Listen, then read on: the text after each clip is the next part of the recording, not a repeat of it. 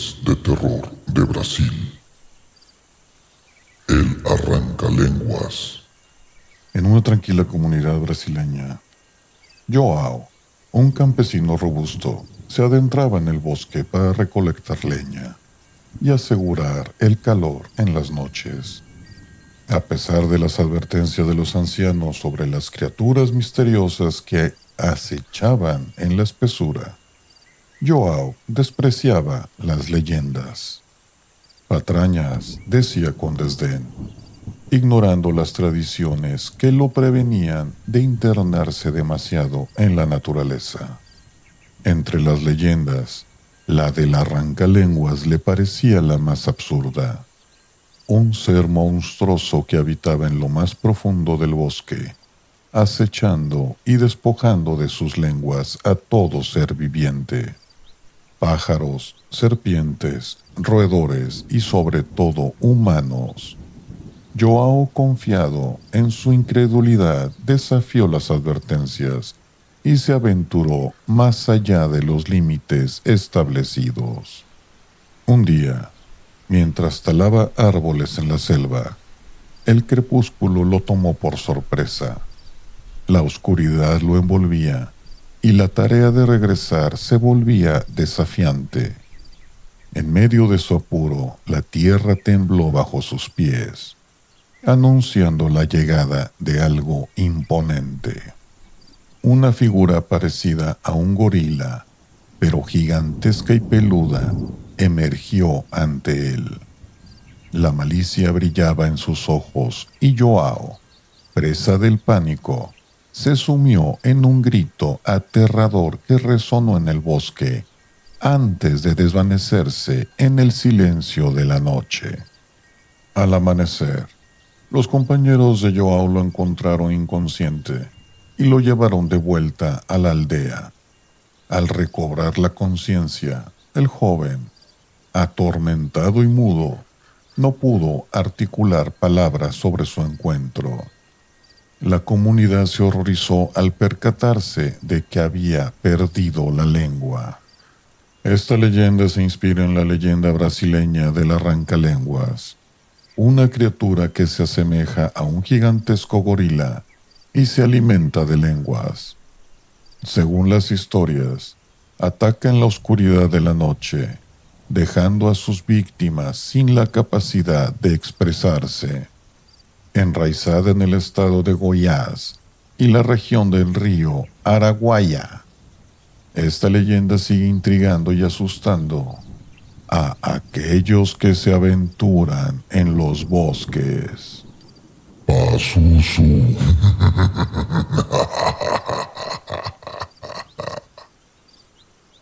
Kumacanga.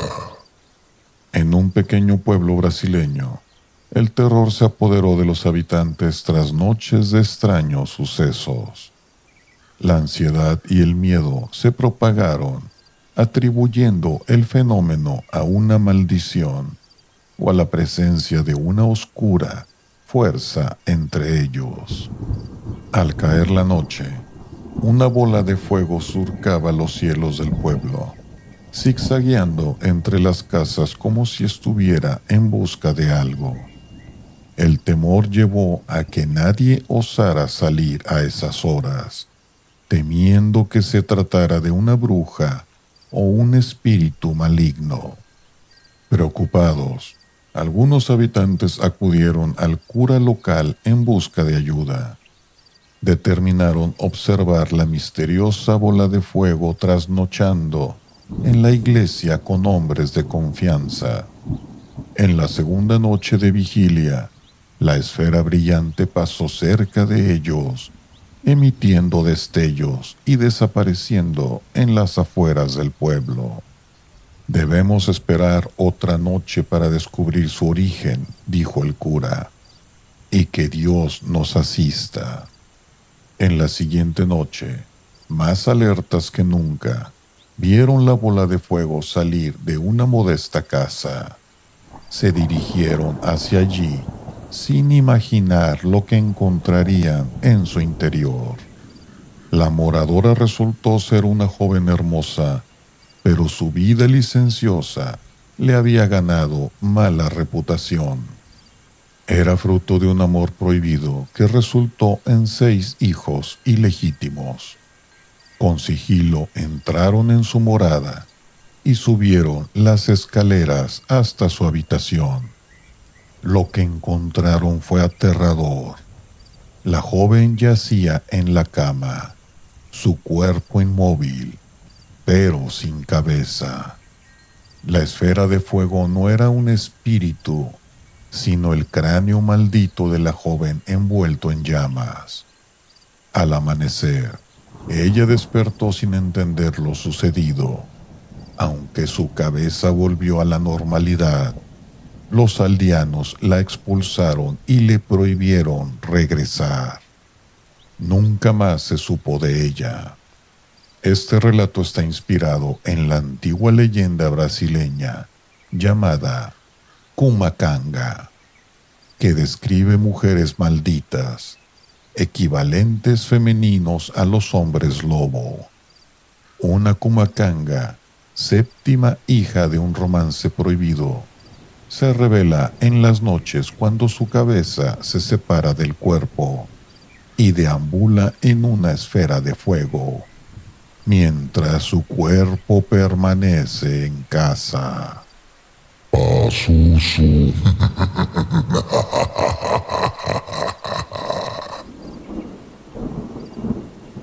Los troncos peligrosos de Brasil. Era muy tarde cuando Andrea se levantó, alertada por unos extraños ruidos en su habitación. Junto a su mesita de noche, una maceta llena de troncos, regalo para decorar sus interiores, la llenó de escalofríos al encender la luz.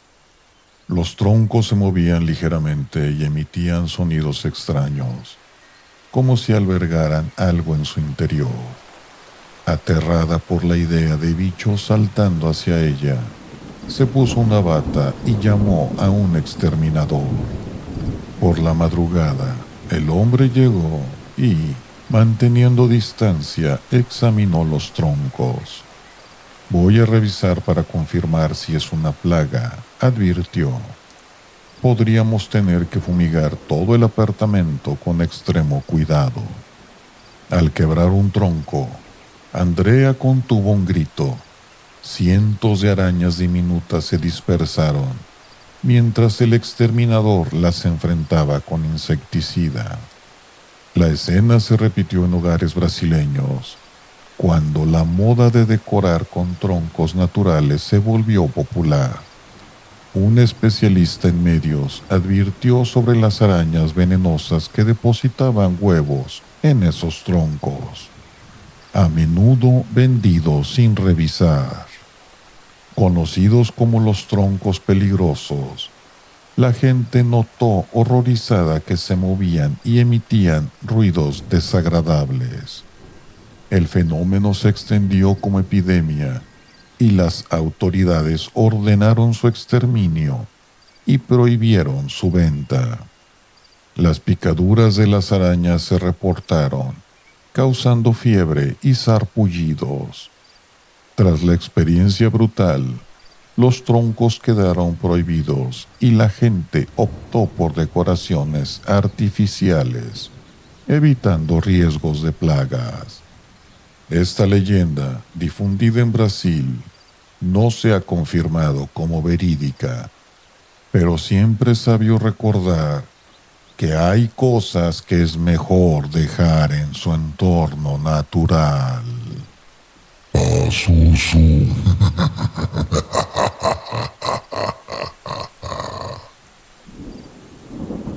La pisadera. Yanaina llevaba varias noches atormentada por la misma espantosa pesadilla. En su sueño, se veía a sí misma en la cama, en su cuarto sumido en la oscuridad con la puerta cerrada. De repente, una sombra emergía en la ventana, forcejeando con el cristal. Un terror paralizante se apoderaba de la joven mientras la ventana se movía violentamente, tratando de abrirse. A pesar de sus intentos por despertarse, Yanaina no podía moverse ni gritar. Ansiaba pedir auxilio y huir de su habitación. Pero la ventana se abría bruscamente y una figura larga y esquelética ingresaba a gatas, desplazándose peligrosamente hacia ella. Sin poder distinguir su rostro, solo percibía una silueta que se encaramaba sobre el colchón y se sentaba en su pecho, oprimiéndola hasta cortarle la respiración. Aterrorizada, Yanaina intentaba liberarse, pero el aire le faltaba. De repente, despertó en su cama respirando entrecortadamente y con lágrimas en los ojos. Observó con desesperación su entorno y se alivió al comprobar que estaba sola. Debía enfrentar esas pesadillas, recordándose que solo eran eso, pesadillas. Temblorosa, se levantó y bajó a la cocina en busca de agua iluminando su camino con todas las luces. Qué horrible pesadilla, murmuró antes de volver a la cama. Aunque le costaba conciliar el sueño, sus sentidos estaban más alerta que nunca. Un rato después, mientras comenzaba a quedarse dormida, un ruido detrás suyo la dejó helada. Algo tocaba el cristal de la ventana. Quieta, con la cabeza bajo las sábanas, su corazón dio un vuelco al oír el sonido del vidrio abriéndose. Algo se deslizó hacia ella, pisando el colchón e inclinándose sobre su cuerpo. Emitió una risita aguda y malévola que la inundó de terror. Lamentablemente, Yanaina se atrevió a mirar sobre las cobijas y a pocos centímetros de su cara vio el rostro de una anciana horrible, con la piel surcada de arrugas y el pelo sucio y largo. Desnuda y esquelética, parecía tener la fuerza de diez hombres para evitar que se levantara. Sus desnudas manos rodeaban su cuello mientras sus rodillas, como bisagras de acero, oprimían su torso. Yanaina gritó llena de espanto y luego se hizo el silencio. Este relato se basa en una leyenda de terror brasileña, la pisadeira. Cuentan los brasileños que este demonio femenino, con forma de anciana con cabello largo y enmarañado, cuerpo esquelético y uñas largas, entra por las noches para sentarse sobre las personas y provocarles pesadillas. Se alimenta del miedo de la gente y si uno no tiene cuidado, puede llegar a morir debajo de ella.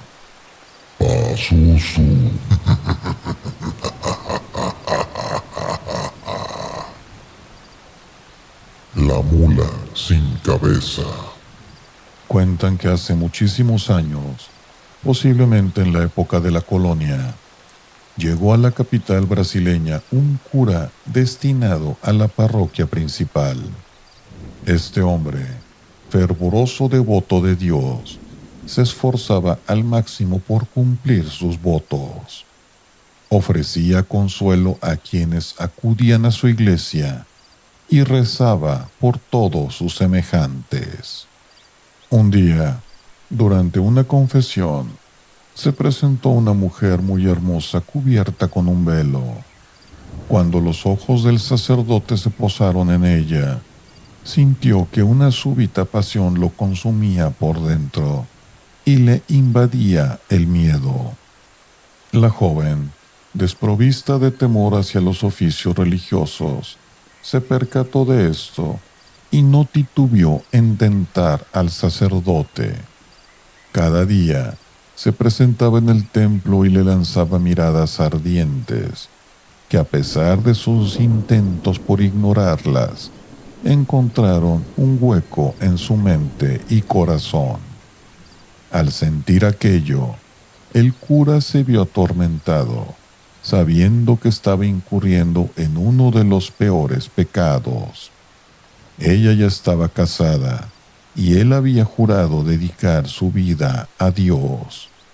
Sin embargo, el deseo fue más fuerte y un día consumaron su caída ante el Cristo de la iglesia.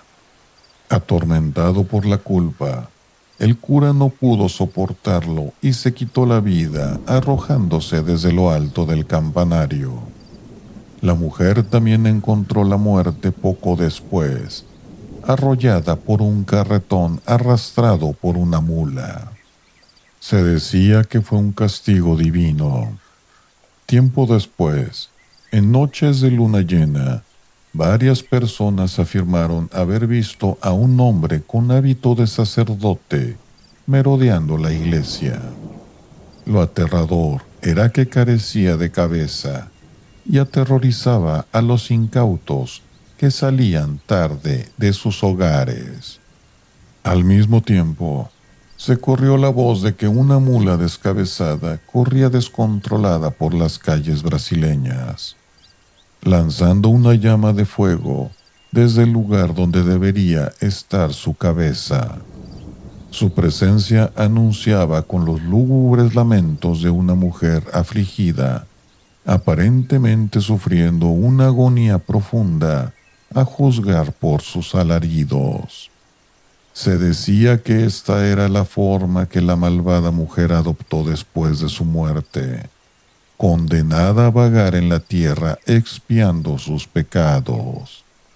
Suele aparecer especialmente ante mujeres que actúan de manera inapropiada, asustándolas como castigo por sus malas acciones. Las adúlteras, en particular, deben temer a la mula descabezada, ya que si logra alcanzarlas, podría pisotearlas hasta la muerte. Con el tiempo, esta leyenda se popularizó en Brasil y aún hoy hay quienes aseguran escuchar el furioso galope de los cascos de la mula, moviéndose velozmente por las calles desiertas. Mientras tanto, en alguna capilla, un hombre sin cabeza sigue buscando las puertas del cielo.